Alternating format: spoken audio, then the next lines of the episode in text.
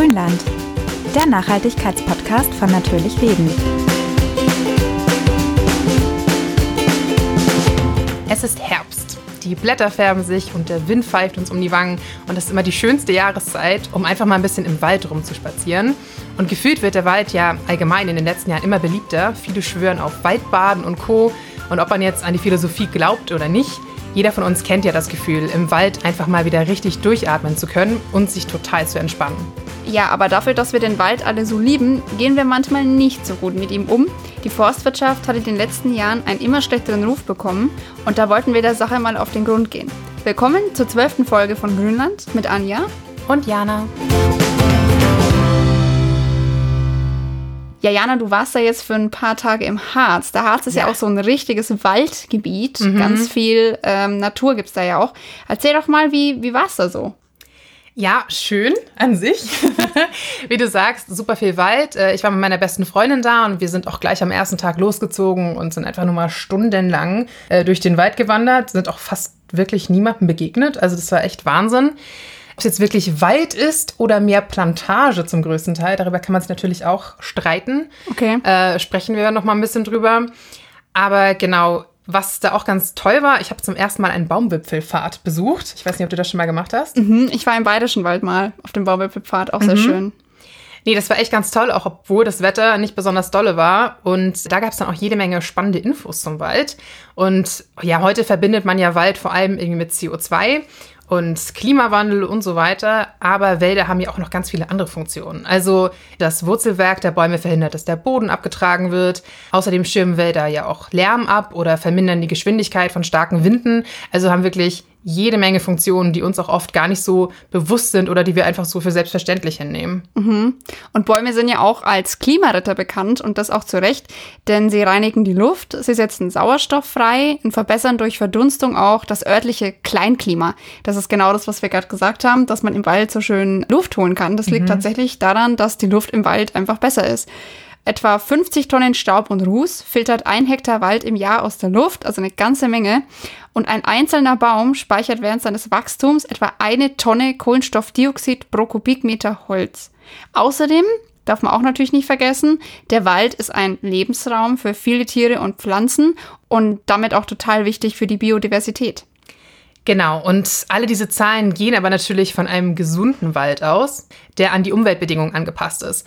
Und was mir bei meinem Besuch im Harz zum Beispiel auch gerade aufgefallen ist, waren, wie ich ja sagte, auch einfach diese riesigen Anpflanzungen, zum Beispiel von Fichten, die hier ja gerade auch in den letzten trockenen und sehr heißen Sommern einfach gar nicht überleben können.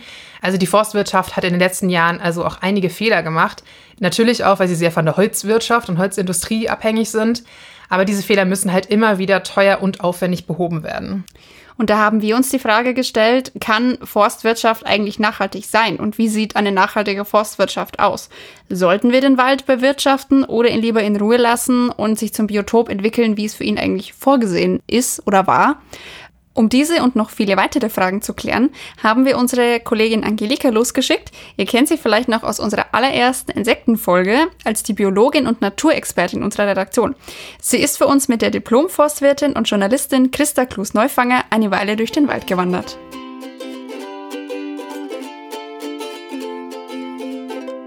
Hallo Christa, schön, dass wir uns hier bei dir in deinem Haus- und Hofwald treffen können. Vielen Dank für die Einladung. Ja, toll, dass du mich heute durch meinen Wald begleitest. Zwei Straßen und dann bin ich weg aus der Großstadt und mitten im Wald und du bist mit dabei. Das klingt ja schon mal wahnsinnig toll. Und ihr könnt es ja jetzt leider nicht sehen, aber wir werden heute zu dritt durch den Wald spazieren gehen. Und zwar begleitet uns ein ganz ein süßer Hund namens Ferdi, Christas Irish Wheaton Terrier der ist leider gerade mit Grasfressen beschäftigt oder Mäuse in Angst und Schrecken zu versetzen. Aber spätestens, wenn ein Kumpel von ihm ums Eck schaut, dann wird er bestimmt gleich anfangen zu bellen.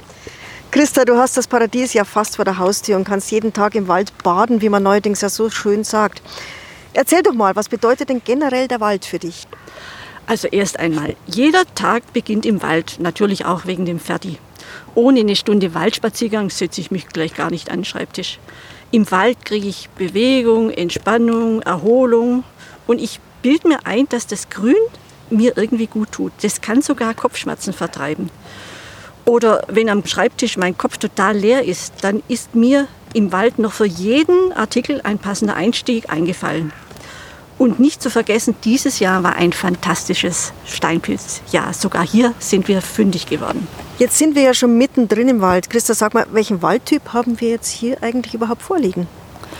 Äh, ich schätze, das ist ein Fichtenwald, der etwa 60 bis 80 Jahre alt sein wird. Das Alter kann ich erkennen an der Höhe, mehr oder weniger. Du sagst, es ist ein Fichtenwald, ja, also ich, ich äh, kann dem wirklich nur zustimmen. Ein bisschen kenne ich mich hier auch aus. Aber sag mal, hat denn so ein Fichtenwald nicht einen sehr schlechten Ruf, so als Monokultur? Man liest ja da immer so viel, in den Medien hört man so viel. Ja, die Fichte hat wirklich einen schlechten Ruf. Und das kommt auch einfach daher, dass früher auf Teufel komm raus immer Fichte gepflanzt oder gesät worden ist. Auch wenn von Natur aus da Buche oder Eiche oder was ganz anderes gestanden wäre. Und die Fichte, die liefert zwar sehr viel und sehr gutes Holz, was die Leute dann verwendet haben und auch wirklich gebraucht haben, aber sie hat halt eine sehr flache Wurzel. Und die flache Wurzel, die verankert sie nicht gut im Boden und dadurch wird sie bei jedem Windstoß oft umgeschmissen. Dazu kommt natürlich, dass sie hier auf dem Boden bald Probleme hat, weil sie sich nicht mehr mit Wasser versorgen kann. Und wenn sie sich nicht mehr vers mit Wasser versorgen kann, dann kommt sie in Trockenstress und damit wird sie auch anfälliger für Krankheiten oder Schädlinge wie den Borkenkäfer. Aber man muss wirklich sagen, die Förster und die Waldarbeiter, die arbeiten bestimmt schon seit 30 Jahren dran, dass das ganz anders wird. Also du siehst ja hier, da sind ganz viele Tannen und Buchen gepflanzt worden und die wachsen jetzt im Schutz von den Altbäumen heran. Und irgendwann wird dann der Fichtenwald durch einen Mischwald ersetzt. Da gibt es zwar immer noch Fichten, aber vor allem gibt es auch Buchen und Tannen. Stichwort Verjüngung, da braucht man dann schon ganz schön viel Geduld, oder? Wie lange dauert denn so eine Verjüngungskur? Oh, die dauert lange. Also so eine Verjüngungskur, die kann man nicht in ein paar Jahren durchziehen. Und man muss auch sagen, bei den Bäumen gibt es auch sowas wie Sprinter und Marathonläufer, wie im Garten. Also im Garten, da wachsen ja die Radieschen innerhalb von paar Tagen, fangen an zu keimen. Und bei den Karotten schaust du nach drei Wochen nach und dann siehst vielleicht so ein ganz kleines bisschen grün. Und bei den Waldbäumen ist es so ähnlich. Die Fichten, die wachsen total schnell heran. Und wenn dann die Tannen und Buchen keimen, dann ist praktisch der, der Platz schon weg und die können nicht mehr wachsen, weil sie ausgedunkelt werden. Und hier bei dem Bestand macht man das jetzt so, dass man im Schutz von den Altbäumen, von den Fichtenaltbäumen, Buchen oder Tannen pflanzt. Und die kommen mit dem Halbschatten gut zurecht und dann können sie da schön geschützt, also auch vor Frost oder sowas, heranwachsen und haben dann einen gewissen Wuchsvorsprung gegenüber der Fichte. Ich sehe schon, Ferdi, der läuft jetzt da schon querfeldein. Lass uns doch da einfach mal kurz hingehen und du zeigst mir doch mal kurz so einen Sämling an, am, am lebenden Objekt sozusagen. Gehen wir doch einfach mal los. Ah, da ist ja jetzt schon ein total schöner Sämling. Christa, sag doch mal, was ist jetzt das für eine Pflanze? Aus was für einem Baum wird daraus mal? Und äh, wie lange dauert es ungefähr, bis der mal ein bisschen größer ist?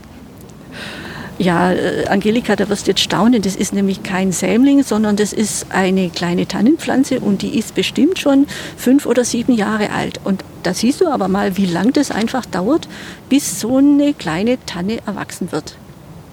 Das ist ja Wahnsinn, die ist ja noch so klein und du sagst, sie ist schon fünf bis sieben Jahre alt. Unglaublich, das dauert ja wirklich lang.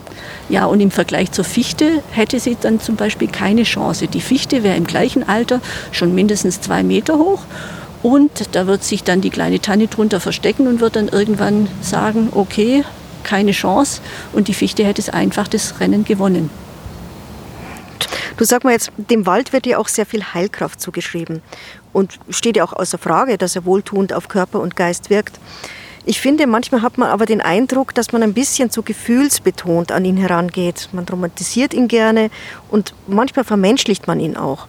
Es gibt ja auch den einen oder anderen Autor, der sehr populärwissenschaftlich an den Wald herangeht und die Bäume als soziale Wesen sieht, ihnen sogar ein ausgeprägtes Gefühlsleben und ein Bewusstsein zuschreibt. Was denkst du darüber? Wird damit eigentlich jetzt so mehr die Sehnsucht der Menschen bedient oder sind das haltbare wissenschaftliche Fakten? Ja, Angelika, jetzt kommt natürlich irgendwie schon der Naturwissenschaftler bei mir durch. Und es ist schon klar, es gibt Verbindungen zwischen den Bäumen über die Wurzeln. Beispielsweise. Aber die dienen meines Erachtens nicht dazu, um zu kommunizieren, sondern oder um einen abgesägten Baum am Leben zu erhalten. So praktisch, weil der, der Baum, der noch lebt, Mitleid mit dem anderen hat. Ich glaube, dass es eher so ist, dass der lebende Baum einen, einen Gewinn daraus zieht, dass er diese Verbindung aufrechterhält. Also, dass er das Wurzelwerk von dem Baum nutzt, um Nährstoffe zu holen oder Wasser zu holen. Und wenn ein Baum wirklich sehen und schmecken und Mitleid haben könnte, dann frage ich mich dann wirklich, was tun wir dann die ganze Zeit den, den Pflanzen in unserem Garten an, wenn wir praktisch die zu Hecken zurechtschneiden oder wenn wir Salatköpfe ernten? Dann sind wir auf dem Weg zu einer Zweiklassengesellschaft, wie es wir auch bei den Haustieren und den Nutztieren haben. Die einen werden gehätschelt und die anderen werden schlecht gehalten und aufgegessen. Für mich sind Bäume Lebewesen, die man achten muss und die komplex auf die Umwelt reagieren. Aber Vergleiche mit Menschen dürfen eigentlich nur Metapher sein, um die Aufmerksamkeit von den Menschen, die nicht so viel mit dem Wald zu tun haben, zu fangen, damit sie sich dafür begeistert. Und ihnen das mit Begriffen deutlich zu machen, die aus der menschlichen Erfahrungswelt stammen. Ähm, ich weiß nicht, ob du den Biologen Torben Halbe kennst. Der hat ja als Antwort auf diverse Publikationen, populärwissenschaftliche Publikationen, ein eigenes Buch mit dem Titel Das wahre Leben der Bäume veröffentlicht. Ich glaube, das sollten wir mal lesen. Das könnte durchaus interessant sein. Oder vielleicht hast du es ja schon gelesen. Ich habe auf jeden Fall schon reingeschaut und durchgeblättert. Aber man muss wirklich sagen, wenn er von zentralisierter Informationsverarbeitung, die bei Pflanzen nicht vorhanden ist, schreibt, dann hat es natürlich nicht so einen Reiz, wie wenn man Erklärungen bringt, die viel griffiger und kuscheliger sind und die vielleicht viel eher unsere Sehnsucht nach der heilen Welt in der Natur oder im Wald speziell stillen. Und was hältst du eigentlich davon, dass manche sagen, Menschen sollten sich aus Wäldern heraushalten? Kann das für den Wald und den Umweltschutz nicht sogar schädlich sein? Also ich finde, durch die Schnelligkeit des aktuellen Klimawandels haben Wälder doch überhaupt keine Chance, sich alleine von selber überhaupt daran anzupassen, oder? Wie siehst du das? Also für die Fichtenwälder, die wir hier haben, gilt es ganz bestimmt. Weil wenn man sich da raushält, dann werden die im Laufe der Zeit einfach vom Borkenkäfer aufgefressen und dann sterben die ab. Oder es kommt ein Sturm und wirft die ganzen Bäume um und was dann auf den Freiflächen passiert. Also es gibt keine Altbäume von Buche oder Tanne, die sich dann aussamen könnten, sondern es werden dann Brombeeren kommen und Gräser und es werden vielleicht wieder Fichten kommen. Aber es wird auf jeden Fall nicht der Wald sich einstellen, den wir uns vorstellen. Lass uns bei diesem Thema doch jetzt mal gleich bleiben. Wir hatten ja jetzt schon das dritte Jahr in Folge, in dem es viel zu trocken war. Wie stark leidet denn der Wald darunter? Ja, dass der Wald leidet, das sieht man hier schon daran, dass doch die Blätter zum Teil ziemlich lasch herabhängen und dass auch viele Fichten vom Borkenkäfer befallen sind. Der Stress macht sich hier überall bemerkbar. Es ist ja im Garten nichts anderes, aber im Garten hat man halt den Vorteil, man kann gießen und wässern und hier kann man praktisch nichts machen. Die Bäume sind vollkommen auf sich allein gestellt. Wenn es nicht regnet, dann leiden die weiterhin unter Stress. Und was dazu kommt, sie werden dann auch anfällig für die Schädlinge, die es bei dem sonnigen Wetter oder bei der Hitze einfach ganz hervorragend geht. Das gilt für die Borkenkäfer ebenso für die, wie für die Blattläuse im Garten. Allerdings muss man sagen, wir hier in Südbayern sind noch in einer relativ guten Situation. Also immer wieder hat es ja bei uns äh, gut geregnet, aber die Unterfranken und Mittelfranken, die gucken dann natürlich neidisch auf uns runter, weil bei denen war es zum Teil richtig schlimm und die haben dann auch mit anderen Schädlingen zu tun, mit dem Eichenprozessionsspinner zum Beispiel. Welche Waldbäume leiden denn generell besonders unter so einem Trockenstress? Ja, das sind auf jeden Fall die Bäume, die so eine flache Wurzel haben. Und da gehört natürlich als allererstes die Fichte dazu. Aber inzwischen sieht man auch in Unterfranken, dass die Buche, die dort natürlich vorkommt und von der alle gesagt haben, dass die keinen Stress hat, dass die auch jetzt anfängt, die Blätter zu verlieren und dass die Rinde aufplatzt und dass die auch von Schäden betroffen ist. Und welche Bäume könnten sich als Alternativen eignen? Vor allem wird natürlich immer versucht, auf einheimische Baumarten zurückzugreifen. oder auf die gleiche Baumart zu setzen, also in diesem Fall dann wieder Buche oder Tanne, aber dann eine andere Herkunft zu verwenden, also zum Beispiel aus äh, Rumänien oder aus südlichen Ländern, wo die von Natur aus mehr Trockenheit gewohnt sind. Auf jeden Fall ist es sinnvoll, auch mal in andere Länder zu schauen und sich Alternativen zu überlegen, weil der Klimawandel ist ja mit einem Tempo vorangeschritten. Diese Schnelligkeit kann keiner vorhersehen und nicht nur die Förster, sondern auch Naturschützer und viele andere sind von dieser rasanten Entwicklung einfach total überrascht worden. Das hört sich ja jetzt fast so an, als wäre ein gezielter Waldumbau nötig. Ist es so? Ich glaube, in vielen Fällen und in vielen Wäldern ist es wirklich nötig und es ist aber auch in vielen Wäldern, die dem Staat gehören oder den Kommunen, ist es auch bereits gemacht worden oder auf jeden Fall in Angriff genommen worden. Aber man muss auch sagen, diese privaten Waldbesitzer, die sehen sich da einer wirklich großen finanziellen Belastung ausgesetzt. Wer so eine Eichenkultur anlegen will, der legt für einen Hektar gut mal 20.000 Euro hin. Und das zahlt nicht jeder einfach so aus der Portokasse. Und deswegen sind auch viele Privatwaldbesitzer bestimmt auf Unterstützung und Förderung angewiesen. Und die sollten sie meines Erachtens auch unbedingt bekommen, weil viele andere in der Landwirtschaft werden ja auch damit unterstützt. Du hast vorher kurz erzählt, dass an Alternativbäumen auch exotische Baumarten in Frage kommen könnten. Wie wird denn abgewogen zwischen heimischen und exotischen Baumarten, wenn man so einen Waldumbau machen möchte oder aufstocken möchte mit anderen Arten? Also auf jeden Fall wird erstmal bei den heimischen Baumarten geschaut. Aber man muss auch sagen, dass diese Bandbreite nicht besonders groß ist. Bei uns stehen etwa 20 bis 30 Baumarten zur Verfügung, die im Wald wachsen. In den USA sind es zum Beispiel doppelt so viele oder nee, zehnmal so viele, wenn man sich genau überlegt. Aber viele sind bei uns halt in Eiszeiten ausgestorben und gelten jetzt als nicht mehr heimisch. Eingangs hattest du es ja mal schon mal angedeutet. Nochmal die Frage ganz kurz, nochmal für, auch für unsere Hörer.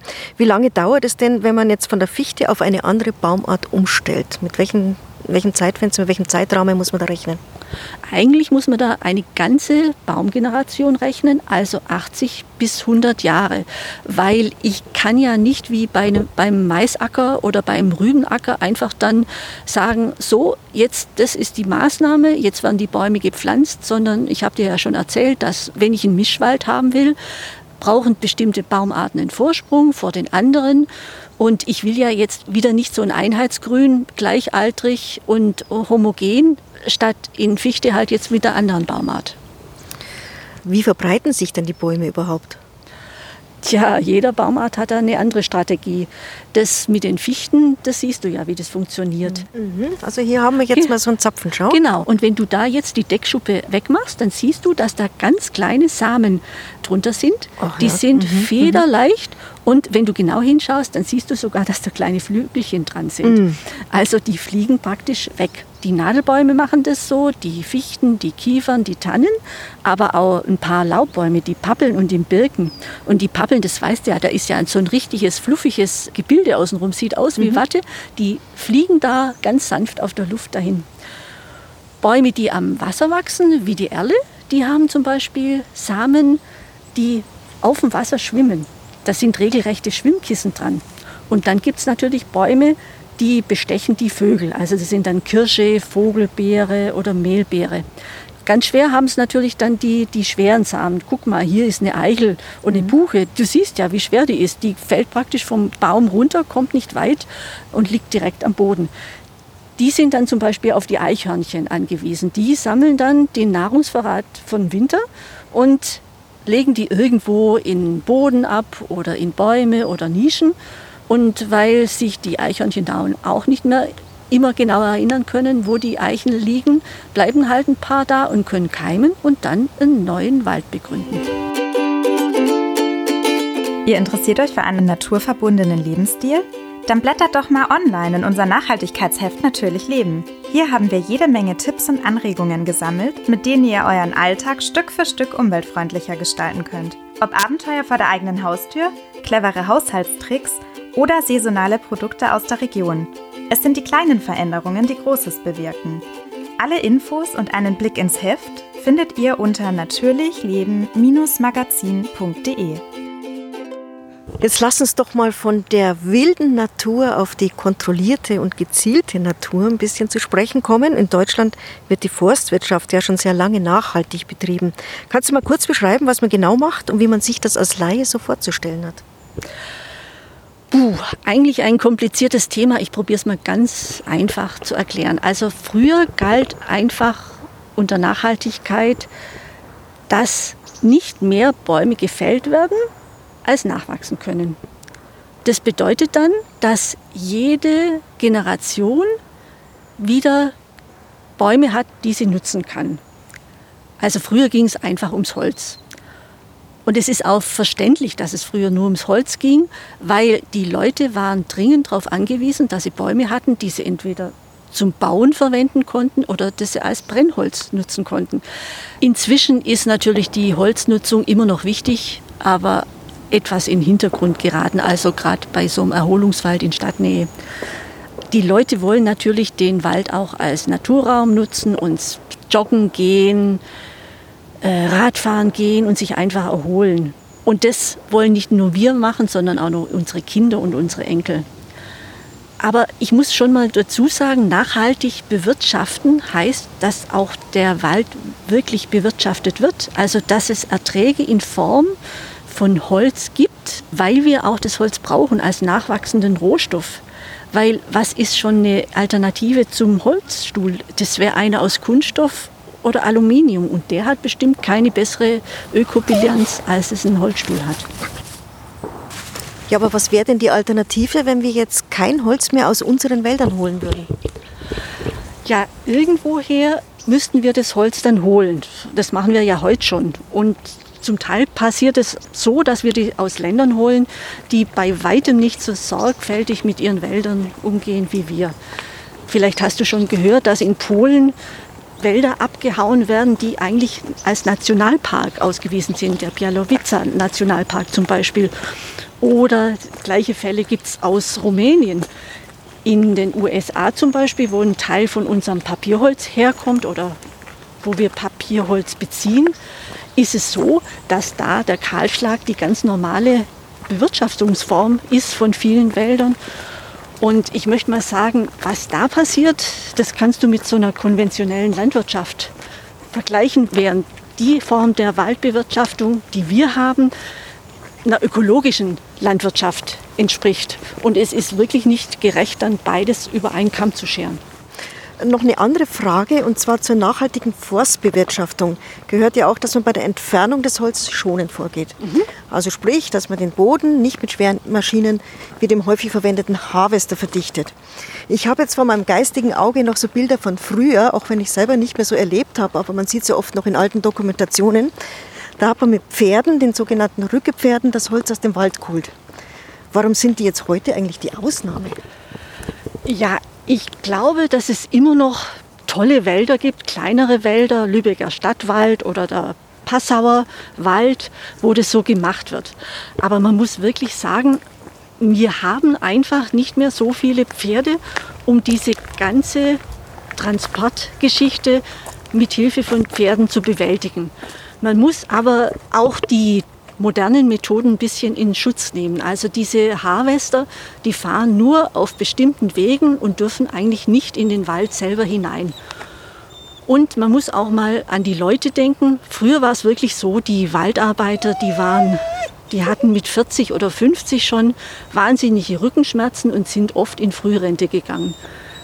Es kommt noch dazu, dass immer wieder auch nach Stürmen es zu Todesfällen kam, weil die einfach unter gefährlichen Bedingungen gearbeitet haben. Und mit Harvester ist das Leben für die Leute, die im Wald arbeiten, auf jeden Fall leichter und ungefährlicher geworden.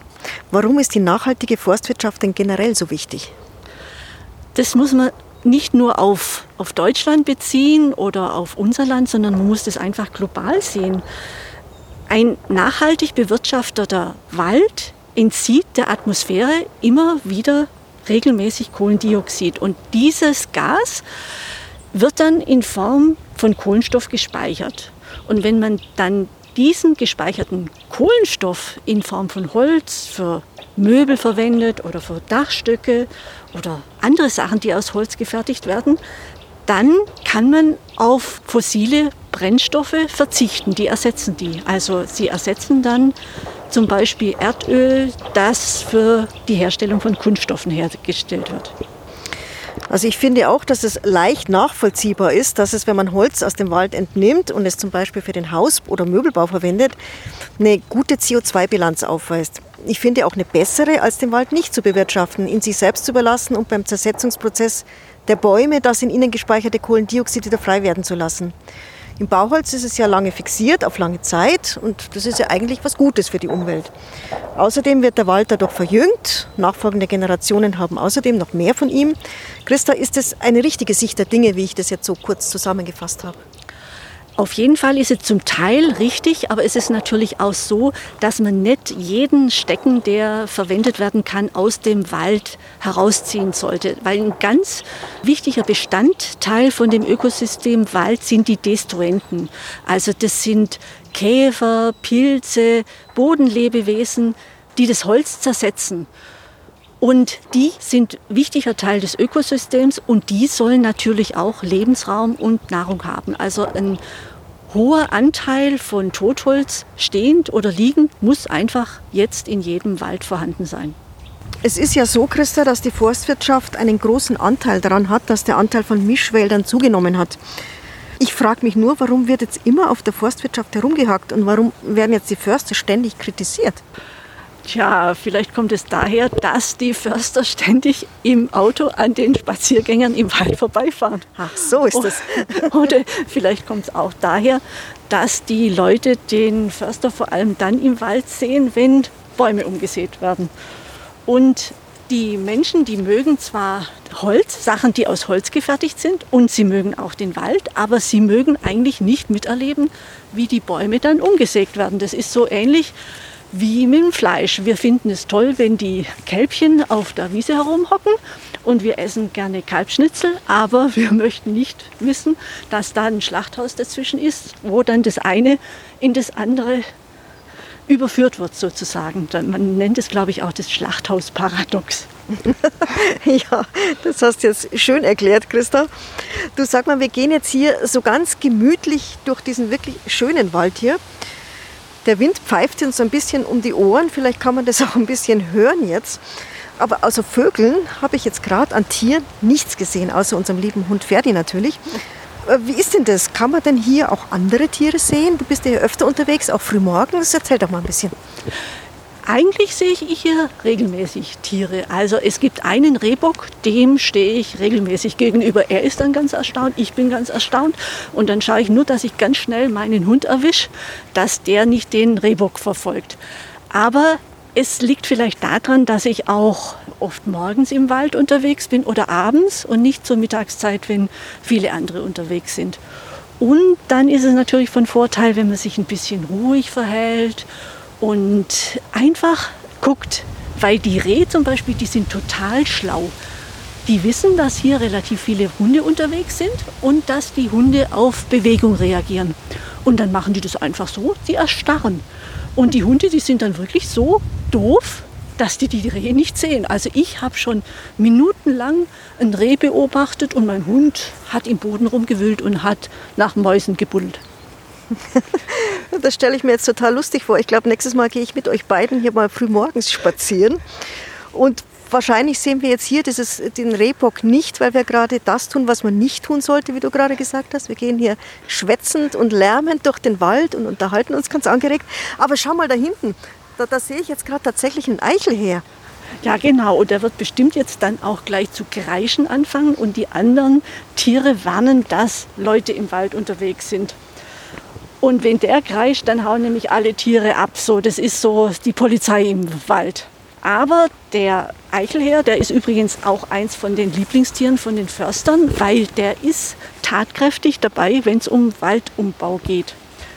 Wie das Eichkätzchen sammelt nämlich der Eichelherr auch Eicheln und Bucheckern. Und zwar sammelt er sie in seinem Kehlkopf. Der hat zwar nicht so einen großen Kehlsack wie so ein Pelikan, aber 10, 12 Eicheln passen da problemlos rein. In diesen kleinen Schnabel und kleinen Kropf von dem Eichelheer passen 10 bis 12 Eicheln rein. Kaum ja. vorstellbar. Ja, wirklich.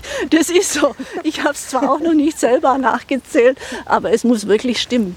Und diese Eichel, die deponiert er dann auf jeden Fall auch, um einen Nahrungsvorrat von Winter zu haben im Boden. Und wie das so ist, das beste Gedächtnis hat auch so ein Eichelheer nicht. Ein paar Eicheln bleiben dann immer liegen und die treiben dann aus und dann gibt es neue kleine Eichenbäume. Das hört sich fast so an, als wäre der Eichelheer der beste Förster überhaupt, Christa. Ja, wenn man ihm dann noch beibringen könnte, genau welche Flächen er bestocken müsste, dann wäre das voll, wirklich von Vorteil. Aber ich glaube, so genau hält er sich da noch nicht dran. Christa, wie siehst du denn die Zukunft der Waldbewirtschaftung? Und vor allen Dingen, wie stellst du den Wald der Zukunft selber so vor? Puh, wenn ich da in die Kristallkugel schauen könnte, da wären wahrscheinlich viele Leute froh. Aber ich glaube, der Klimawandel hat uns alle überrascht, nicht nur die Förster. Ich hoffe, dass ich in Zukunft auch durch den Wald laufen werde. Natürlich einen gemischten Wald mit weniger Fichte. Aber so wie es aussieht, werden wir das schaffen. Also ich bin da ganz zuversichtlich, dass wir auch noch in 20 Jahren in einem schönen Wald spazieren gehen werden. Das wäre wirklich schön. Christa, wir sind jetzt leider schon am Ende unseres total informativen Waldspazierganges angekommen. Ich freue mich jetzt, dass wir jetzt noch ein kleines Kaffeeründchen einplanen und uns einen heißen Kaffee gönnen. Es ist nämlich ein bisschen frisch hier, es ist ja schon sehr herbstlich. Ich bedanke mich nochmal ganz herzlich für die spannenden Infos und ich hoffe, dass wir uns zu einem so informativen Gespräch sehr bald wieder mal treffen. Das wird allerdings nicht so informativ, sondern wir haben ja einen schweigenden Spaziergang beschlossen, damit du in Zukunft auch mal die Rehe und Hasen im Wald siehst. Aber ich freue mich schon aufs nächste Mal. Ciao, Angelika. Ciao, Christa.